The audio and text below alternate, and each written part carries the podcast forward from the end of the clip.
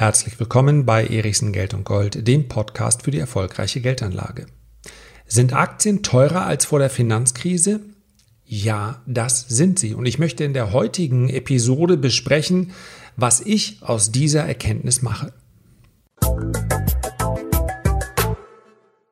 Im gestrigen Video auf dem YouTube-Kanal Erichsen habe ich die aktuelle Marktlage besprochen. Das heißt, wenn du wissen möchtest, wie sich aus meiner Sicht das Marktgeschehen in den nächsten sechs bis acht Wochen, vielleicht auch Monaten entwickeln wird, dann schau dir das Video gerne nochmal an. Heute möchte ich ganz konkret über Aktien und ihre Bewertung sprechen. Denn es mahnt vielleicht zur Vorsicht, dass das KGV des S&P 500, das ist der marktbreiteste Index der Welt, der amerikanische S&P 500, auch der im Übrigen am häufigsten gehandelste. Dieses KGV ist so hoch wie kurz vor der Finanzkrise nicht mehr. Die Jüngeren werden sich vielleicht nicht mehr daran erinnern, deswegen zur Auffrischung.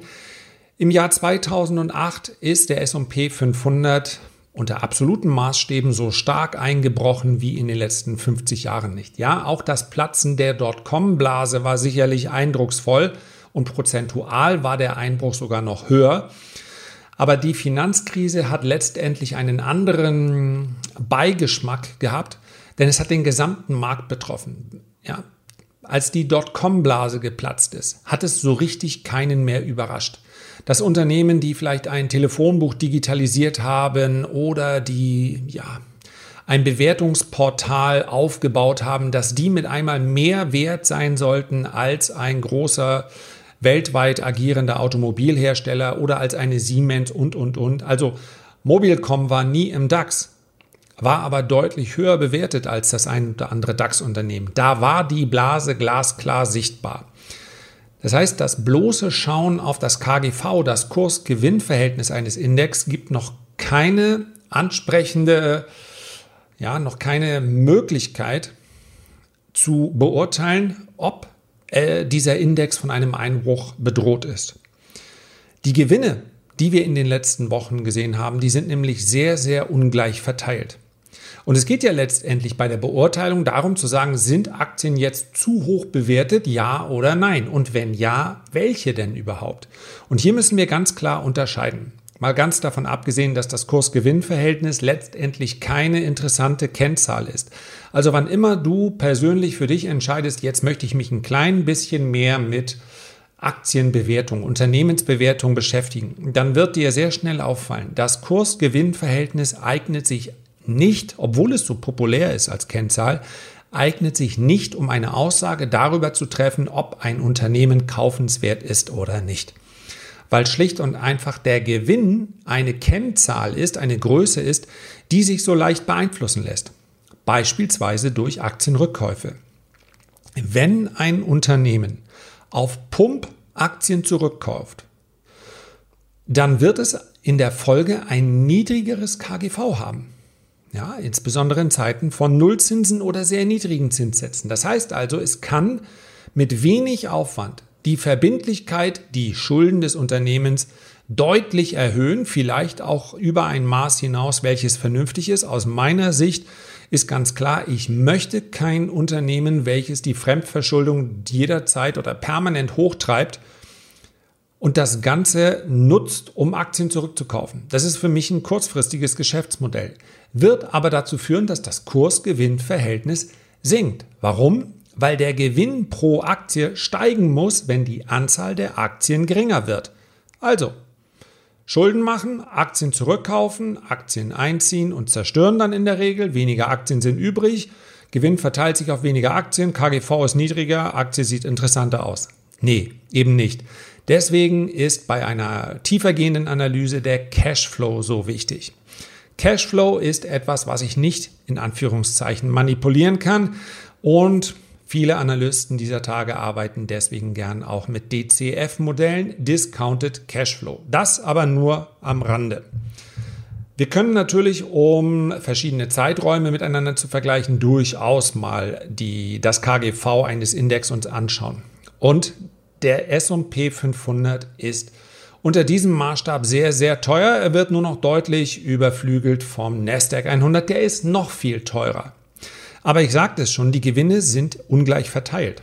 Und jetzt schauen wir mal, was macht den S&P 500 oder den Nasdaq 100, was macht den denn so teuer? Das ist die hohe Gewichtung der Big Five. Microsoft, Amazon, Apple, Alphabet und Facebook. Die fünf Aktien laufen nicht immer gleichzeitig, aber doch alle fünf en bloc ganz hervorragend. Und zwar seit Mitte März, seit dem Corona-Crash. Und sie laufen völlig zu Recht sehr gut. Denn die Welt verändert sich ja tatsächlich. Wir können natürlich noch nicht absehbar bzw. abschließend beurteilen, ob die Welt in ein, zwei Jahren sich wirklich so stark verändert haben wird, wie wir das jetzt erwarten. Aber es spricht sehr vieles dafür. Das heißt, der Trend hin zur Digitalisierung, der Trend hin, hin zu Online-Käufen, der Trend hin zu Cloud-Business, der Trend hin zu der Bedeutung von Daten und auch der Wertigkeit von Daten, das sind alles Trends, die wir vorher schon gesehen haben, die aber durch diese Pandemie nochmal beschleunigt wurden. Und ich glaube, jeder hat im Bekanntenkreis, zumindest viele von euch, jemanden, der in einer Industrie arbeitet oder in einem Bereich arbeitet, wo er auch mal direkt nachfragen kann. Wird, ja, wird der, werden die Leute tatsächlich wieder so reisen, wie sie das vorher gemacht haben? Wird es notwendig sein, jeden Kunden immer vor Ort zu besuchen oder wird es mehr von dem geben, was wir in den letzten Wochen als, äh, ja, Skype, Zoom und, und, und als Arbeit, Teamviewer und, und, und erlebt haben, selbst innerhalb der Unternehmen. Selbst innerhalb eines Unternehmens wie Google ist in den letzten äh, Monaten überwiegend online gearbeitet worden. Das heißt, man hat Meetings ausgesetzt und hat dann gemerkt, das ist ja eigentlich viel effektiver, als wenn jeder seine Arbeit immer unterbricht. Dann kommt er in einen Meetingraum, man unterhält sich, man macht Smalltalk. Warum nicht einfach kurz online das Ganze machen? Also selbst bei den Unternehmen, wo man davon ausgehen sollte, die sind sowieso schon darauf eingestellt, selbst bei denen hat sich eine Menge getan. Und diese Trends das sehen wir in vielen Bereichen, bis hin eben zum Reiseverhalten. Die werden sich zumindest zum Teil auch nicht wieder umkehren. Das heißt also, dass alle Unternehmen, die in diesen Bereichen arbeiten, jetzt eine höhere Bewertung erfahren, ist auch tatsächlich nachvollziehbar und ist gerechtfertigt.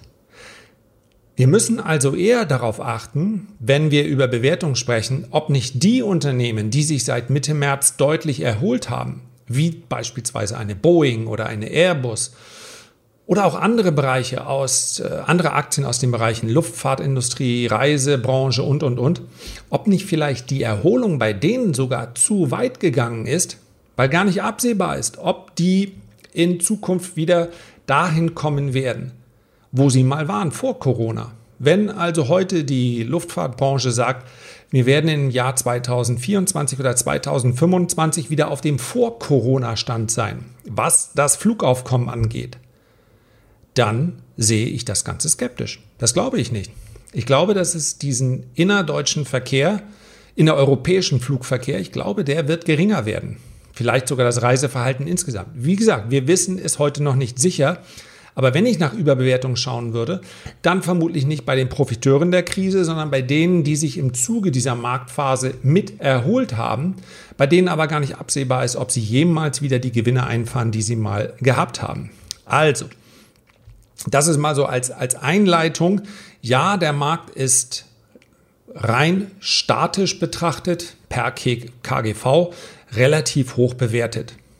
Aber welche Erkenntnisse ergeben sich daraus jetzt für mich als Anleger, sei es als aktiver Anleger oder sei es als jemand, der eine Buy-and-Hold-Anlage betreibt, also regelmäßig vielleicht in Aktien spart? Fangen wir mit demjenigen an, der auch mal spekulativ unterwegs ist. Ihr wisst, da mache ich eine ganz klare Unterscheidung. Das sind für mich zwei verschiedene Disziplinen. Es gibt den langfristigen Investor, der möchte investiert sein bei seinem Unternehmen und zwar egal auf welchem Weg, egal durch welche Krise hindurch. Und er macht es auch völlig richtig. Der klassische Warren Buffett. Der kauft seine Coca-Cola und ja, Coca-Cola hat nicht nur gute Jahre gehabt, aber in Coca-Cola investiert zu bleiben und die Dividenden mitzunehmen, ja, vermutlich hat er bezogen auf seinen ersten Stake in Coca-Cola, seinen ersten Anteil in Coca-Cola, heute eine Rendite, weiß ich nicht, von über 100 Prozent Dividende, ja, weil die Anteile damals eben sehr günstig waren, als er sie gekauft hat. So, das ist der langfristige Investor. Was braucht der nicht? Der braucht keine Stops. Weil ein langfristiger Investor entscheidet sich für ein Qualitätsunternehmen, nicht für ein gehyptes Trendunternehmen. Sämtliche, um mal ein Beispiel zu nennen, sämtliche, gab keine Ausnahme, sämtliche Aktien aus dem Bereich 3D-Druck und Cannabis, Cannabis waren bisher reine Trendunternehmen. Denn kein einziges der Unternehmen aus diesen Branchen hat sich jeweils zu dem Zeitpunkt, als der Hype aufgetreten ist am Markt, dadurch hervorgetan, dass sie anständig Geld verdient haben. Mit diesem Trend, mit diesem Hype. Ja, 3D-Druck ist heute implementiert in vielen Industriezweigen. Und es gibt auch heute einige Anbieter, die damit Geld verdienen. Meistens aber als eine Sparte eines großen Unternehmens. Und das ist der wesentliche Unterschied. Ein interessantes Beispiel jetzt wäre Wasserstoff. Linde im Bereich der Industrien nehmen wir mal raus, aber ansonsten diese ganzen Aktien, die sicherlich interessant sind, das sind aber alles keine Investorenaktien, denn wir wissen noch nicht, wer am Ende als Gewinner dasteht, weil sie alle noch keine Gewinne machen. Zumindest nicht in einer Größenordnung, die nur ansatzweise in Relation steht zu der aktuellen Marktkapitalisierung. Der Investor hat also in dieser Marktphase nichts zu tun, denn er muss sowieso nicht auf aktuelle Marktbewegungen äh, reagieren. Er entscheidet sich für Qualitätsaktien, als ETF-Sparer selbstverständlich auch für einen ETF.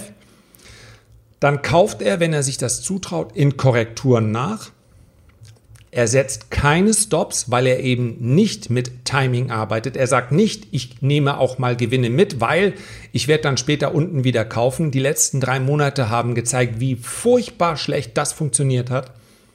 Ich habe auch viele, viele persönliche Erfahrungsberichte, die gesagt haben, ja, wir sind im März ausgestiegen, wir waren uns sicher, es geht noch mal tiefer. Und dann stand in 0, nichts standen die Märkte wieder 30 Prozent höher und die warten immer noch darauf, wieder einzukaufen. Das macht der langfristige Investor nicht. Seit 25 Jahren starre ich jetzt auf die Bildschirme in unterschiedlicher Intensität und ich traue mir nicht zu, zu sagen, ich weiß, jetzt kommt eine Korrektur und dann werde ich später alles günstiger wieder einkaufen. Ja, ich sichere phasenweise ab, das ist aber etwas anderes, denn diese Absicherung hat auch einen klaren Stop, ein klares Ziel. Und wenn dieses Ziel nicht erreicht wird, dann steige ich aus der Absicherung wieder aus. Also, soweit der Investor, der muss gar nichts machen. Eine hohe Marktbewertung kann auch noch höher werden. Vielleicht kommen wir durch die Nullzinsen in eine Phase, die über 10 oder 20 Jahre andauern kann, in der Aktien einfach eine höhere Bewertung zugestanden wird. Das ist durchaus möglich, spricht vieles sogar dafür. Also, Investor, keine Gedanken darüber machen, ob der Markt jetzt billig oder teuer ist höchstens beim Ausbau des Portfolios eher mal in, auf schwache Tage oder schwache Wochen warten. Das macht sicherlich Sinn, ein bisschen antizyklisch tätig zu sein. Bei einem spekulativen Anleger, also jemanden, der auch mal einen Trend mitnehmen möchte, jemand, der sagt, die Aktie ist jetzt aber zu weit gefallen, das ist ja auch eine Aussage, ich möchte hier von einer Gegenreaktion profitieren. Jemand, der in bestimmten Branchen wie eben Wasserstoff investiert ist, weil er sagt, ich möchte hier einen Teil der Gewinne mitnehmen. So jemand muss immer auch mit einem Stop arbeiten, mit einem Exit-Szenario. Ja, das muss kein fester Stop-Loss im Markt sein. Aber in dem Moment, wo ich kaufe, eine Wasserstoffaktie, eine Cannabis-Aktie, eine andere Trendaktie, eine Aktie, die ich in einer Zeitschrift gelesen habe, eine Aktie, die ich in einem Börsenbrief gelesen habe, oder, oder, oder. In dem Moment, wo ich die kaufe, muss ich genau in diesem Moment und keine Sekunde später sagen, so sieht mein Exit-Szenario aus. Und das Exit-Szenario darf nicht nur lauten, naja, ich will halt viel höher verkaufen. Das ist ein frommer Wunsch, das ist kein Exit-Szenario. Die erste Beschäftigung ist immer die mit dem potenziellen Verlust. Keine Sorge, mit Gewinnen zu dealen und zu sagen, ja, mit dem kommst du dann schon zurecht, da bin ich mir ganz sicher. Man sollte sich auch da ungefähr Gewinnziele setzen, um zu erkennen, stimmt überhaupt die Relation von meiner potenziellen Gewinnstrecke zu meinem potenziellen Verlust. Das sollte man gucken. Aber ansonsten darf man Gewinne gerne auch mal laufen lassen, die muss man nicht begrenzen. Der Verlust, der muss aber äh, vorher feststehen. Macht kaum einer. Aber das ist auch der, der Unterschied zwischen Profis und zwischen Amateuren. Ein Profi beschäftigt sich zuerst mit dem potenziellen Verlust. Und dieser Verlust, diese Verlustbegrenzung muss eingehalten werden. Wie viele Nachrichten habe ich bekommen, in denen stand, ja, aber ich kann doch jetzt nicht aussteigen. Was passiert denn, wenn die Aktie anschließend wieder steigt? Es ist scheißegal, ob sie anschließend wieder steigt. Wenn du deine Verluste nicht begrenzt, dann wirst du zu der Gruppe von Privatanlegern gehören an der Börse, von denen immer wieder die Rede ist, von denen man sagt, die bezahlen letztendlich die Profis. Das geht nicht gut. Wenn du diese Emotionen hast, dann resette, mach alles nochmal von vorne, denn du wirst garantiert dein Geld verlieren. Versprochen. Heute, morgen, das Allerschlimmste ist, wenn es die ersten zwei, drei Male gut geht. Dann denkt man nämlich, man hat es richtig drauf. Die Börse frisst dich auf, wenn du Verluste nicht begrenzt. Und ich möchte das heute gar nicht lange thematisieren, aber natürlich, ich habe jetzt, ich nehme den Podcast jetzt hier am Wochenende auf, zahlreiche Artikel gelesen in den Sonntagszeitungen, äh, Sonntagszeitungen von Wirecard. Zahlreiche Geschädigte, die zwischen ja, einigen tausend und 300.000 war eine Summe, die im Frankfurter, glaube ich, genannt wurde. Ja, und einige Privatanleger haben auch Millionen verloren mit Wirecard. Und es handelt sich hier immerhin um einen Betrugsfall. Das heißt also, das ist selbstverständlich etwas, was aufgearbeitet werden muss. Vielleicht hast du auch einen Anspruch darauf, dass äh, auf eine Entschädigung oder oder. Aber man darf sich doch an der Stelle auch mal selbstkritisch fragen, habe ich vielleicht auch was verkehrt gemacht?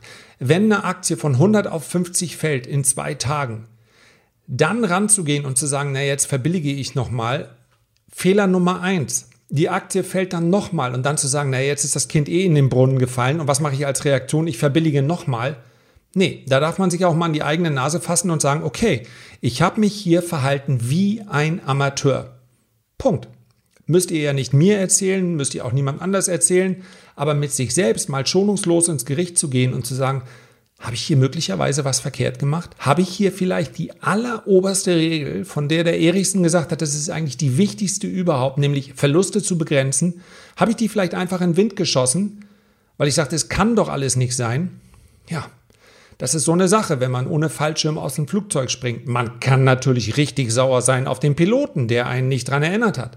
Man kann sich die, richtig sauer sein auf seine Ehefrau, die zu Hause irgendwie, oder Ehemann, ja, auf den Partner. Ja, der hat zu Hause noch Ärger gemacht, jetzt bist du heute schon wieder unterwegs. Wir wollten doch eigentlich zusammen einkaufen gehen und anschließend zu den Meyers grillen und das hat man dann noch im Kopf. Mann, das nervt aber auch so. Ich kann auch auf meinen Partner sauer sein und sagen, der hat mir den Tag versaut. Der ist schuld, dass ich meinen Fallschirm nicht angelegt habe. Das Problem nur, egal ob es der Partner oder der Pilot ist, ich werde trotzdem relativ hart aufschlagen. Und ich sage mal so, beim Fallschirmspringen hilft dann eine Judo-Rolle auch nicht mehr so richtig. Betrachte das, was du da an der Börse machst, bitte als etwas, bei dem es nicht um Leben und Tod geht, aber um dein Geld. Und es ist doch zu schade, das aus dem Fenster raufzuwerfen, auch wenn man sagt, Geld ist nicht das Wichtigste im Leben. Ist es sicherlich auch nicht. Aber man muss ja nicht unbedingt äh, mit Händen und Füßen alles dafür tun, dass am Ende nichts übrig bleibt. Und wer seine Verluste nicht begrenzt, der verhält sich wie ein Amateur und er wird am Ende alles verlieren. Das klingt richtig hart, aber so ist das Leben. Herzlichen Dank für deine Aufmerksamkeit. Ich freue mich, wenn wir uns beim nächsten Mal wieder hören und wünsche dir bis dahin eine gute Zeit. Herzliche Grüße, dein Lars.